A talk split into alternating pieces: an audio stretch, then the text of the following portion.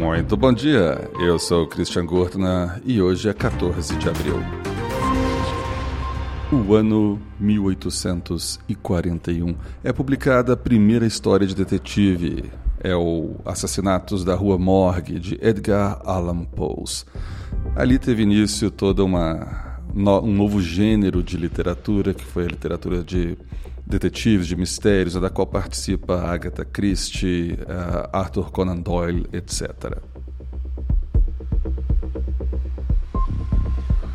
1912, o RMS Titanic, que noticiamos há alguns dias que tinha partido da Europa em direção a Nova York, acerta, atinge um iceberg às 11h40 da noite.